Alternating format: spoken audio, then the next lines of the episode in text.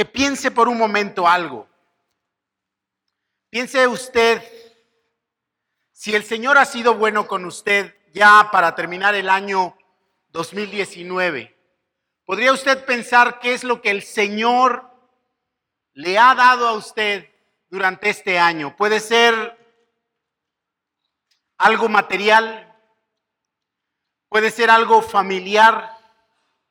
Estaba leyendo en estos días, estábamos llevando un estudio del libro de Levíticos yo no sé cuántos de aquí le tienen miedo al libro de Levítico. Yo le tengo miedo al libro de Levítico porque los rituales muy confusos, este, la distancia histórica complicada, y estábamos hablando acerca de los votos que el pueblo de Israel, no los votos de la elección, sino las promesas que ofrecían al Señor buscando ayuda delante del Señor. Y, yo estaba pensando que durante este año muchos de nosotros venimos al Señor con algún problema y hemos dicho, Señor, si tú me concedes esto, Señor, por favor, eh, yo voy a presentar una ofrenda especial delante de ti.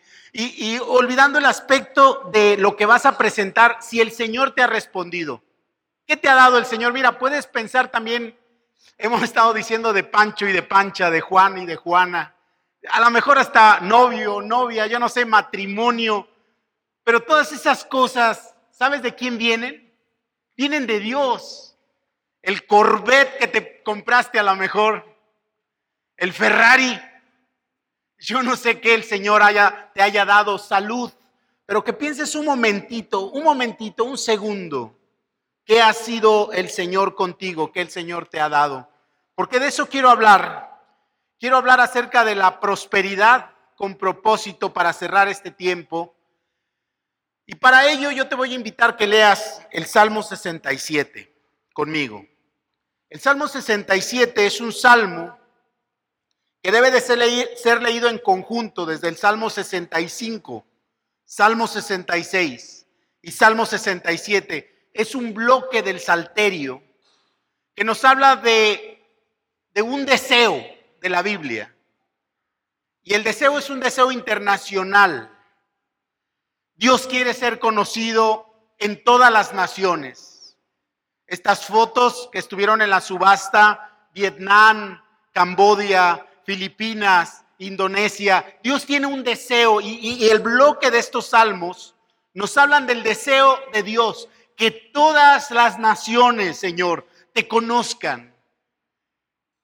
Que tu reinado llegue, Señor, a todos los confines de la tierra, Señor.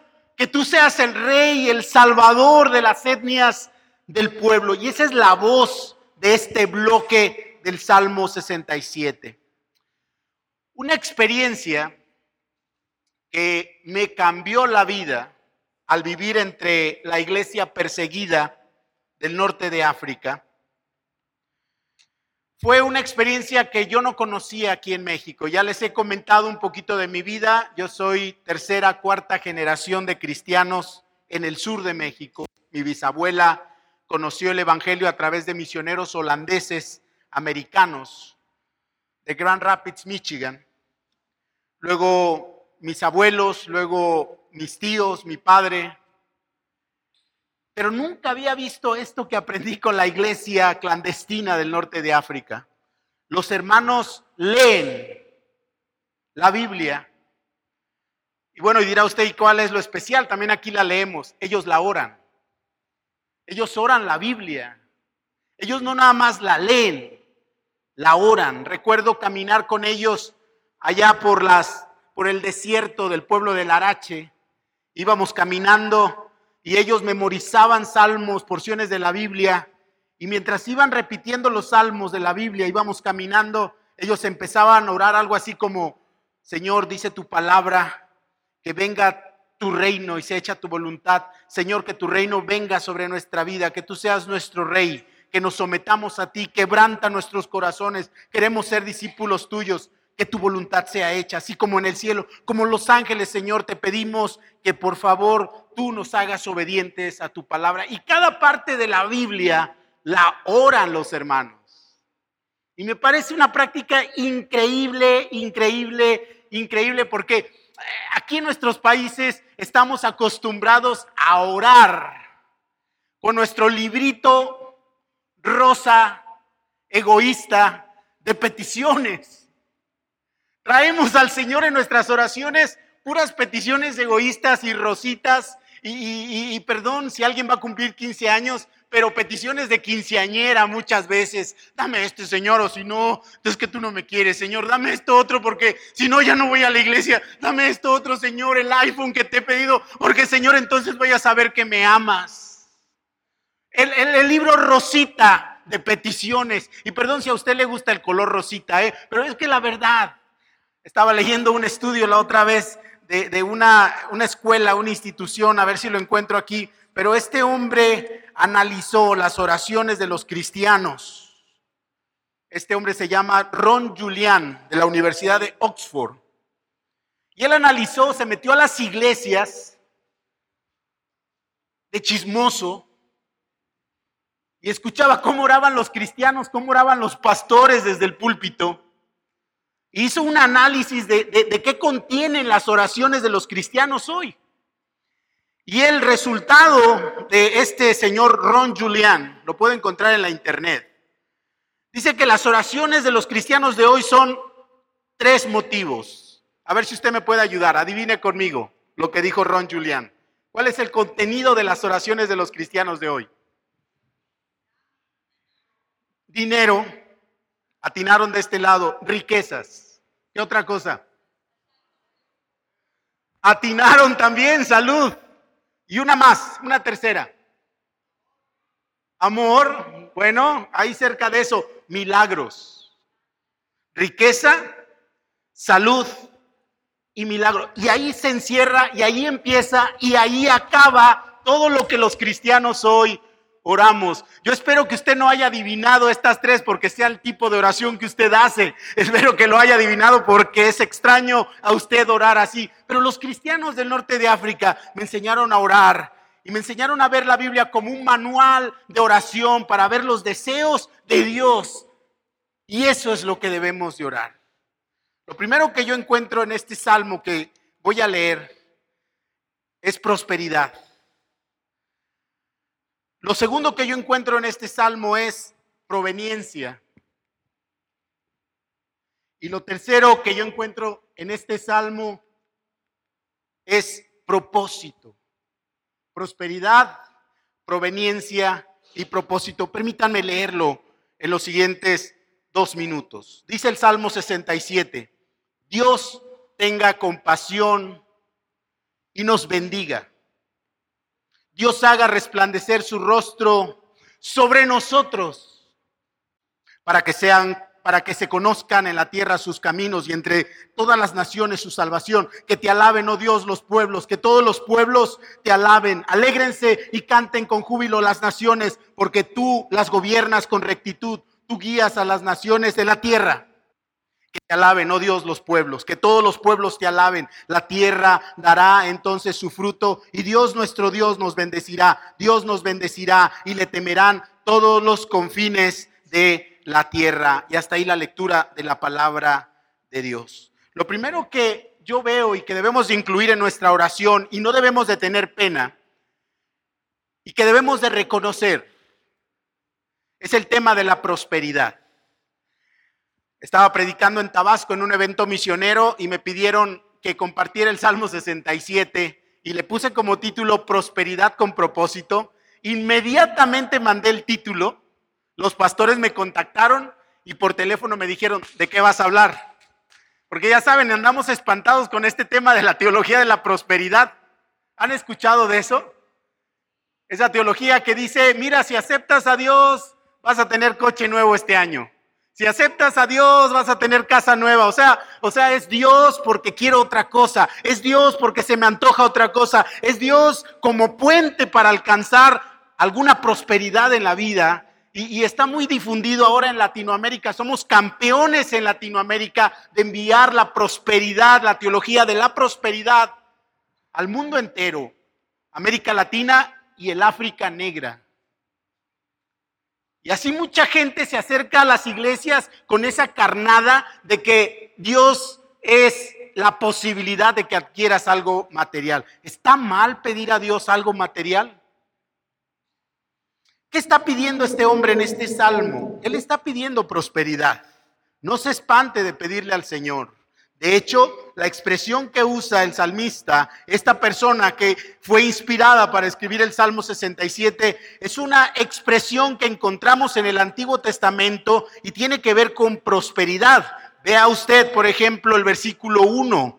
Dice, Dios, resplandece tu rostro sobre nosotros. Y, esta frase, que Dios resplandezca su rostro sobre nosotros, usted puede rastrearla en el libro de Números capítulo 6, versículo 25. La bendición sumo sacerdotal, esos personajes en el Antiguo Testamento que Dios les había concedido el poder de bendecir al pueblo, se ponían allí frente al campamento y decían estas palabras, Jehová te bendiga, ayúdeme, y te guarde. Jehová haga resplandecer su rostro sobre ti. ¿Y qué estaban diciendo en el Antiguo Testamento? Que Dios esté con lo que necesitas. También el versículo 6 nos da una pista ahí de qué, tipo de prosperidad quiere esta persona. Pero yo quiero preguntarle a, a usted, ¿está mal pedir prosperidad material a Dios? ¿Un aumento de salario? Que escales en tu centro de trabajo a una posición más alta, que le cambies los amortiguadores a tu coche, que te compres algo nuevo, que te compres una casa, un terreno. ¿Estará mal pedirle a Dios eso?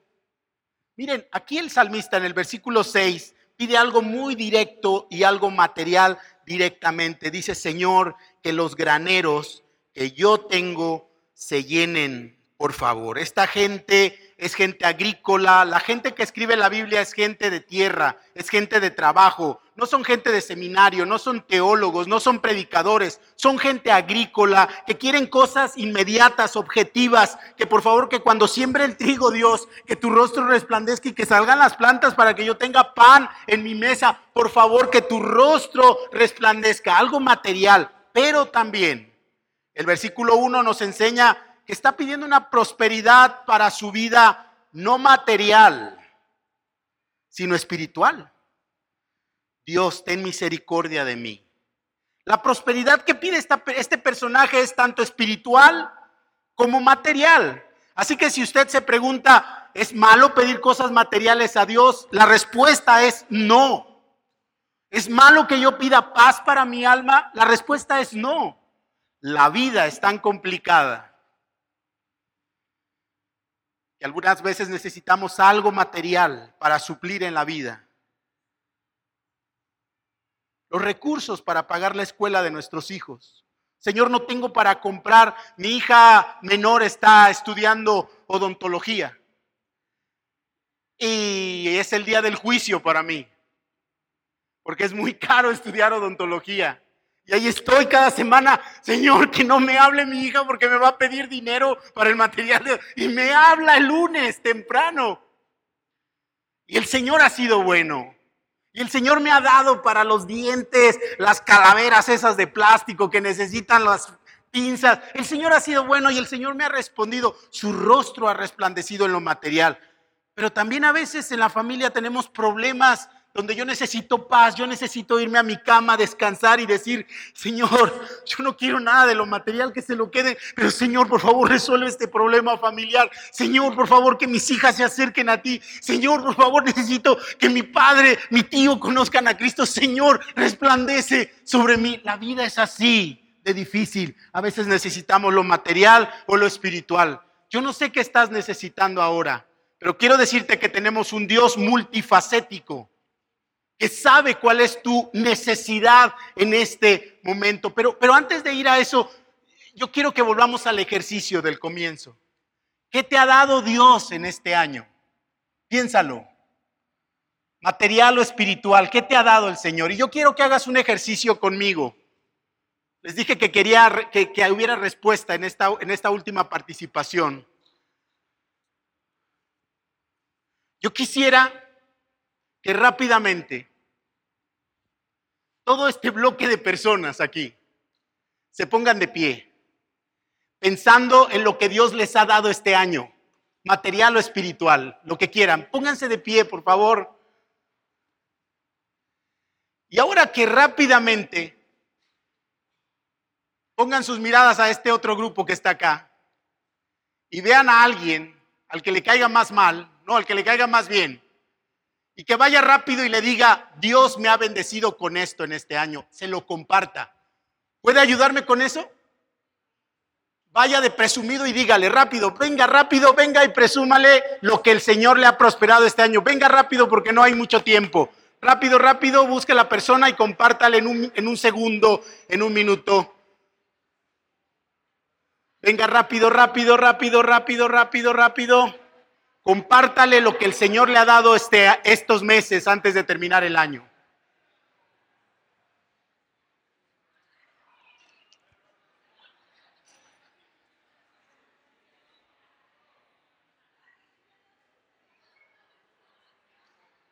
No se vaya, no se vaya, quédese ahí con la persona, no se vaya, no quédese ahí, porque ahora quiero que usted escuche al, al, que le escuchó, que le diga a usted en qué Dios le ha bendecido este año. Ahora escuche, los de este lado escuchen a la otra persona y usted otra persona dígale cómo el Señor le ha prosperado en este año, qué Dios le ha dado.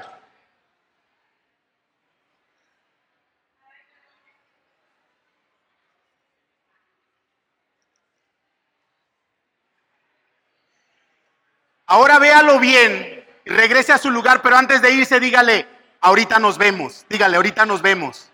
Y regrese rápido a su lugar, por favor, rápido, rápido, rápido.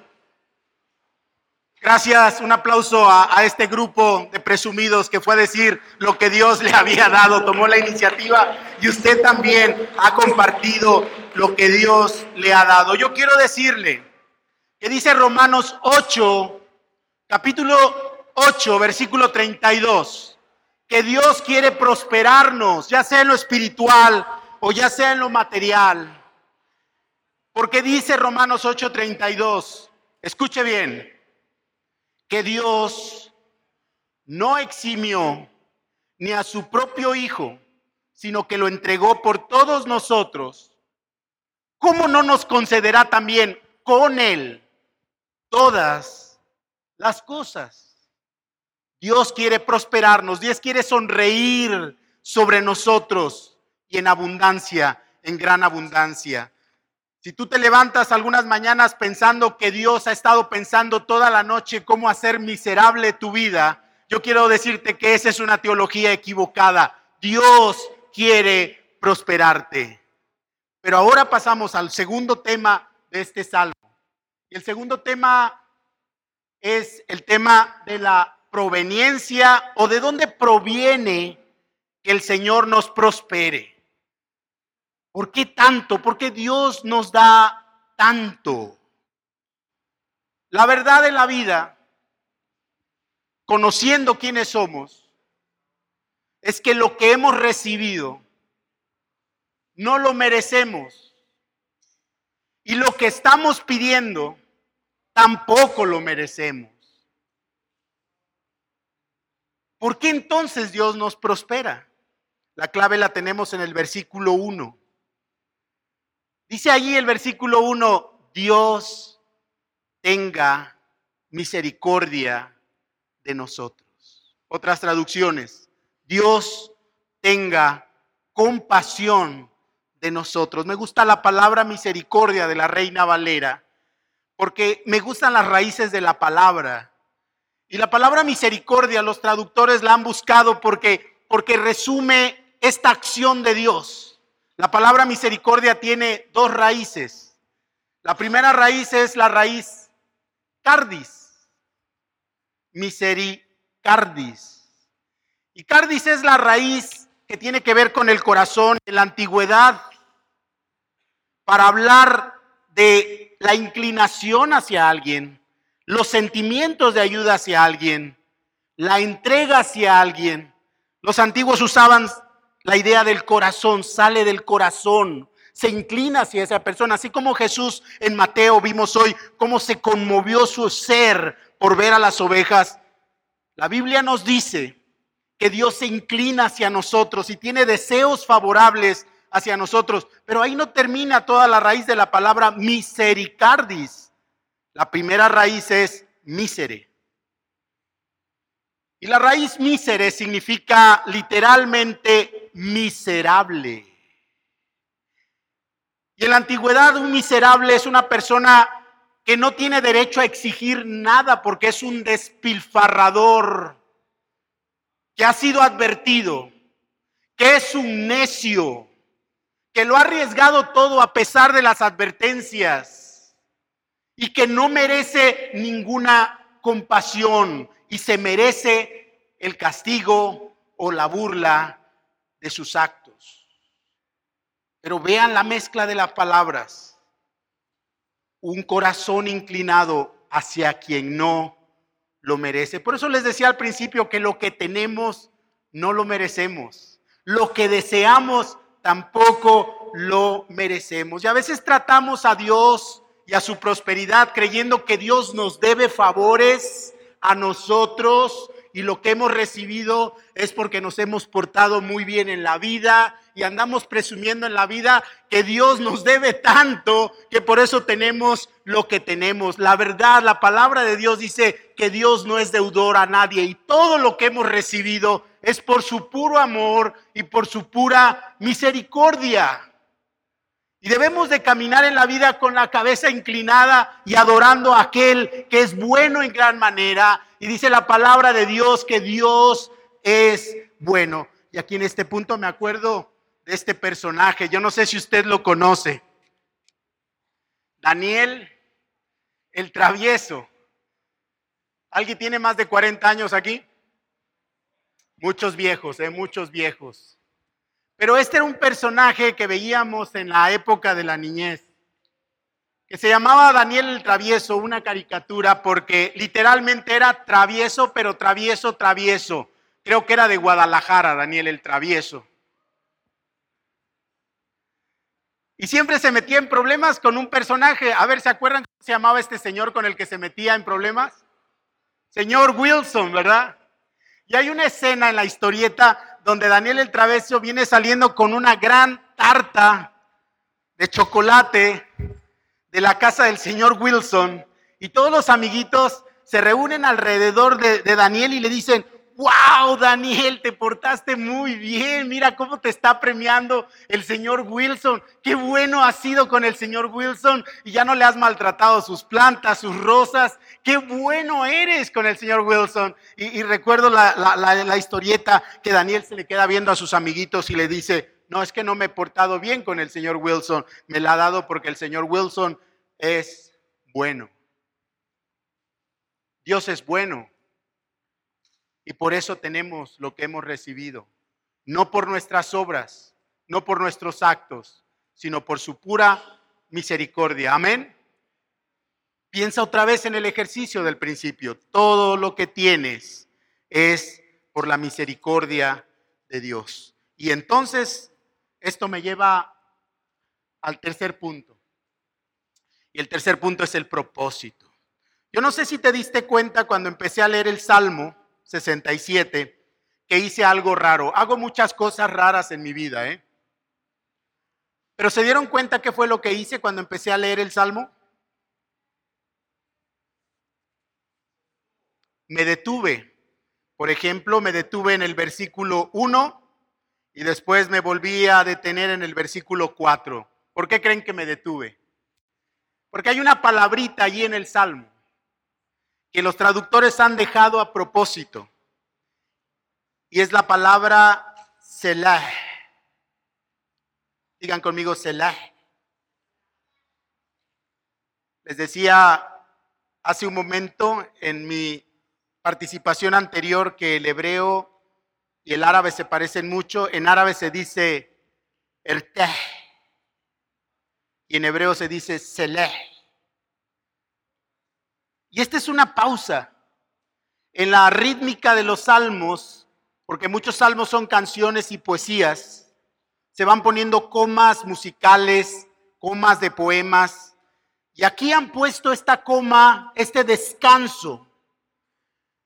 Y me parece que es a propósito porque en el versículo 2, ahora hay una conjunción de la gramática. Primero hay un deseo en el versículo 1, pero ahora en el 2 hay una razón, hay una conjunción, un para, un descanso. Le está diciendo en el versículo 1, Señor, prospérame, Señor, que tu misericordia, Señor, yo no lo merezco, pero tú puedes sonreír sobre mí, Señor, yo necesito eso. Y después de pedir, hace un paro, una coma, descansa, una meditación, una reflexión profunda, un para qué. Liga los dos pensamientos, el deseo y ahora dice la razón por la cual él quiere que Dios le bendiga. El versículo 2 dice la razón. ¿Por qué quiere que Dios le prospere? Y dice el versículo 2, para que se conozca en la tierra tus caminos y entre todas las naciones que tu salvación se conozca. Señor, bendíceme, pero porque quiero que tu nombre sea conocido entre las naciones. Y es que la verdad es que en la vida somos como niños, hermanos. En la vida somos como niños. El primero de enero, en la tienda donde hay muchos juguetes. ¿Ha tenido usted como padre esa experiencia de llevar, de equivocarse y llevar a sus niños pequeños los primeros días de enero a la tienda de juguetes? Pesadilla, pesadilla, pesadilla. Los niños empiezan al ver toda la gama de juguetes. Quiero, quiero, quiero, quiero, quiero, quiero, quiero, quiero. Y, el bolsillo y la cartera no te alcanza para todos los quiero de tu hijo o de tu hija. Y es una pesadilla. Pero miren, todos los hombres nos hemos casado con mujeres sabias. Amén. Otra vez, no contesten las mujeres. Todos los hombres nos hemos casado con mujeres sabias. Eso, muy bien. Recuerdo cuando veníamos a México en estas épocas de Navidad para estar con la familia y llevábamos a nuestras dos hijas pequeñas y empezaban, quiero, quiero, quiero, quiero. Yo salía corriendo de la tienda y le decía a mi esposa, ven a ayudarme con un problema que tengo acá adentro. Y mi esposa entraba y empezaba a hablar con las niñas y les yo observando qué es lo que hacía mi esposa y mi esposa les empezaba a decir, ah, ¿quieres la muñeca? Sí, quiero la muñeca y quiero el juego de té. Ay, ¿quieres el juego de té? Y también quiero las pinturitas para los labios de la... Ay, y luego mi esposa sentaba a las pequeñitas y les decía, a ver, si yo te compro la muñeca y las pinturitas, ¿Tú crees que eso va a mejorar tu futuro laboral en 30 años? O sea, preguntas de filosofía profundas. Y él empezaba a decir, ¿tú crees que eso va a ayudar a tu conducta, a tu corazón, a tu relación con Dios? Y mis hijas se quedaban así como... Y luego le decían a su mamá, ah, ya no queremos nada, tienes razón, y se iban, ¿no? Es una buena terapia para los niños. Pero la verdad es que, la verdad es que cuando estamos pidiendo y pidiendo y pidiendo, tenemos que hacer un selah. Respire conmigo. ¿Para qué lo quieres?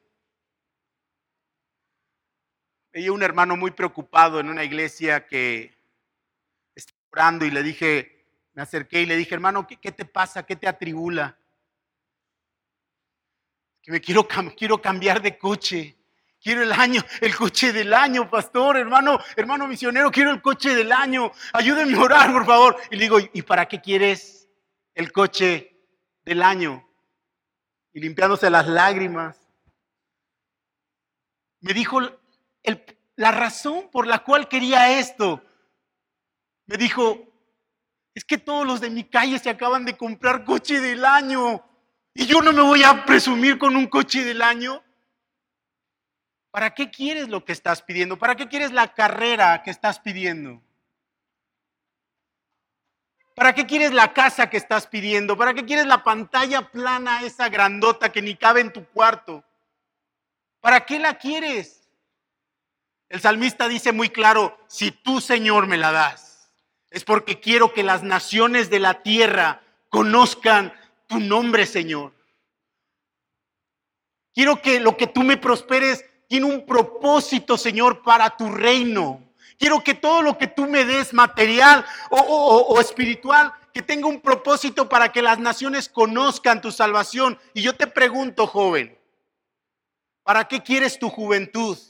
¿Solo para entregársela a los gimnasios? o solo para entregárselos a la depilación de cejas.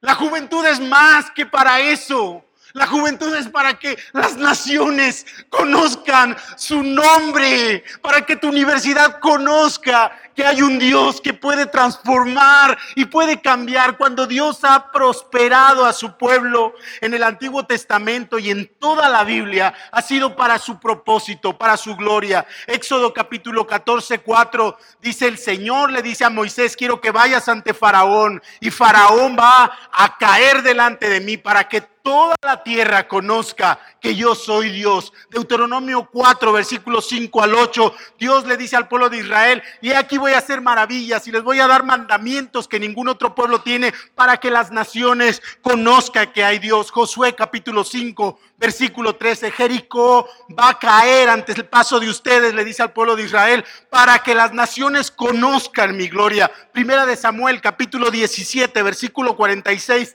David se para ante Goliat y le dice, Goliat, tú vas a caer hoy para que Israel sepa que hay Dios y que Él reina por siempre. Isaías 43, yo te voy a salvar del fuego, yo te voy a salvar de la inundación, porque quiero que las naciones conozcan mi nombre. Ezequiel capítulo 37, el valle de los huesos secos, para que las naciones conozcan de mí. Daniel capítulo 3, Nabucodonosor, vas a levantarte para anunciar que hay un Dios y que en él hay salvación. Salmo 23, Señor, líbrame de mis enemigos, del hambre, de la muerte, por amor de tu nombre. Y en el Nuevo Testamento hemos recibido a Jesucristo, el tesoro del cielo, no para quedárnoslo, para llevarlo a las naciones y le conozcan. Hemos recibido al Espíritu Santo. ¿Para qué? Para disfrutarlo en estas cuatro paredes, no para que tengamos poder y vayamos a las naciones y prediquemos de Cristo. El Evangelio, Gálatas, Romanos dice que lo hemos recibido para compartirlo a otros. Y la culminación de la Biblia en Apocalipsis 7 dice que hemos recibido todo lo que hemos recibido para que las naciones lleguen en aquel día delante del Cordero y se postren delante de Él y digan, digno, digno, digno es el Cordero que fue inmolado. Estos dieron todas sus posesiones para que nosotros conociéramos de tus caminos, Señor Jesús. ¿Para qué quieres todo lo que el Señor te ha dado? Yo espero que sea para que las naciones conozcan de su gloria, tu juventud, tu fuerza, tu belleza, tu agilidad mental, tus matemáticas, tu escuela, tus logros, tu coche, tu sala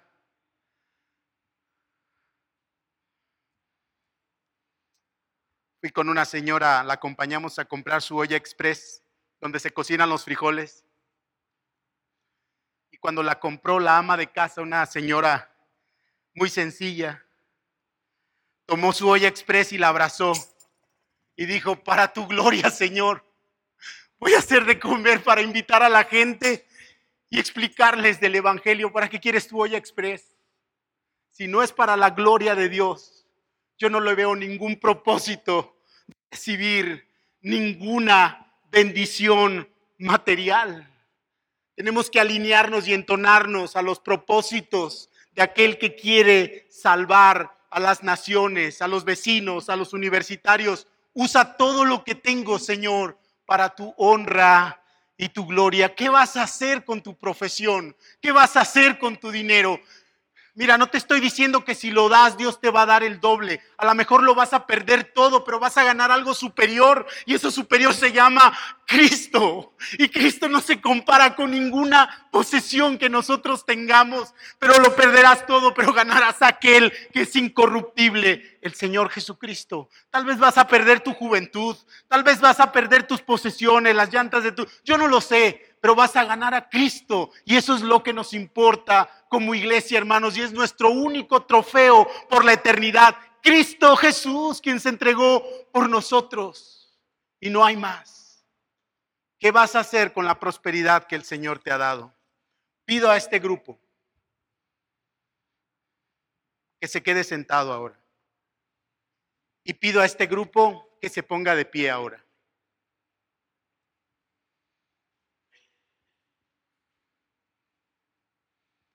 Que mires hacia allá. Que vayas rápidamente con la persona que te vino a compartir cómo el Señor le había prosperado y hagas algo. Acércate. Si ya se fue esa persona, escoge a otra, pero no te quedes sin nadie. Acércate a esa persona, ponte al lado de esa persona, pónganse de pie, ya que lo encontraste, ponte de pie con él. Ponte de pie, ponte de pie. Eso es. Todos, por favor, busquen a alguien de este lado. Busquen a alguien de este lado. Y ponte de pie con esa persona que le compartiste. De aquel lado tenemos más gente, si no, si ya se fue la persona con la que estabas al principio, que le compartiste cómo Dios te ha prosperado.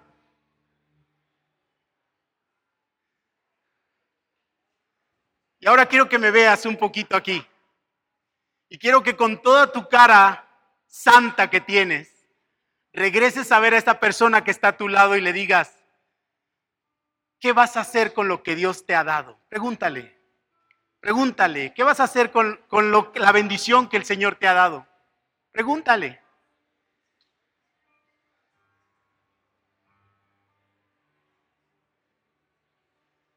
Ahora regrésame a ver, regrésame a ver, por favor, un esfuerzo más.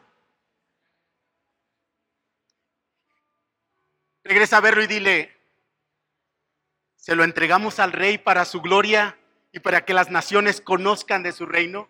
Pregúntale, ¿se lo entregamos a Él, al que te lo dio, para que lo use para su gloria? Y si te dijo que sí, tómale la mano y vamos a orar aquí adelante. Trae a esa persona aquí adelante y dile, vamos a, decirle al Señor, usa lo que me has dado para tu gloria, Señor. Y yo soy el primero aquí que le quiero dar mi vida y mis cosas al Señor, porque el Señor ha sido bueno con nosotros, Él es bueno y quiere usarnos a todos los que estamos aquí. Él ha sido bueno y bondadoso. Amén, amén. Vamos a orar aquí adelante y vamos a decirle al Rey, Señor, úsanos, Señor. Cierra tus ojos mientras estamos viniendo aquí adelante. Podemos cerrar más el círculo para que quepa más gente si quieren.